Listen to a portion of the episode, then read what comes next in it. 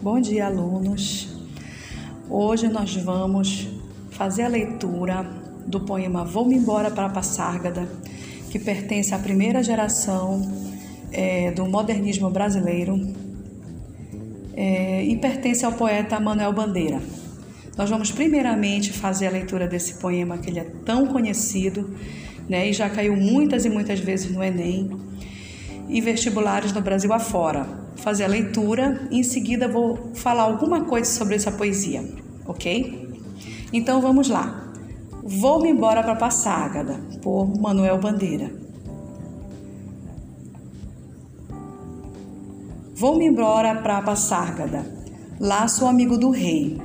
Lá tenho a mulher que eu quero, na cama que escolherei. Vou-me embora para Passárgada. Vou-me embora para Passárgada. Aqui eu não sou feliz. Lá a existência é uma aventura, de tal modo inconsequente que Joana, louca da Espanha, rainha e falsa demente, vem a ser contraparente da nora que nunca tive.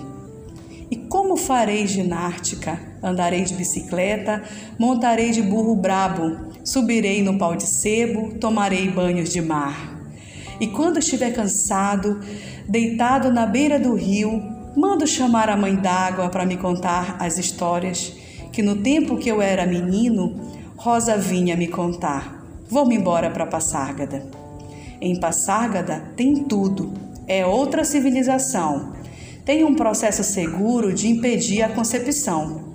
Tem telefone automático, tem alcaloide à vontade, tem prostitutas bonitas para a gente namorar.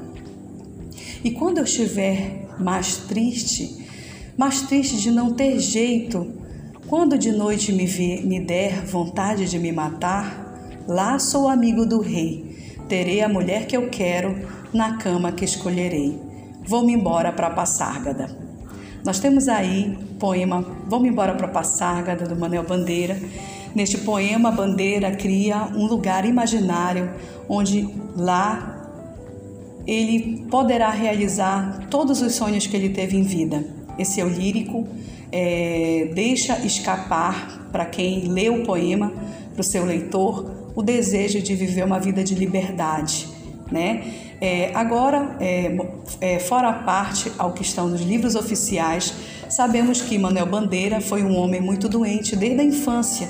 Ele tinha tuberculose e não pôde fazer as coisas simples como andar de bicicleta e tomar banhos de mar né? Mas nesse poema, uh, o eu lírico encarna alguém que vai viver uma vida de aventuras e de liberdade em um lugar imaginário chamado Passárgada.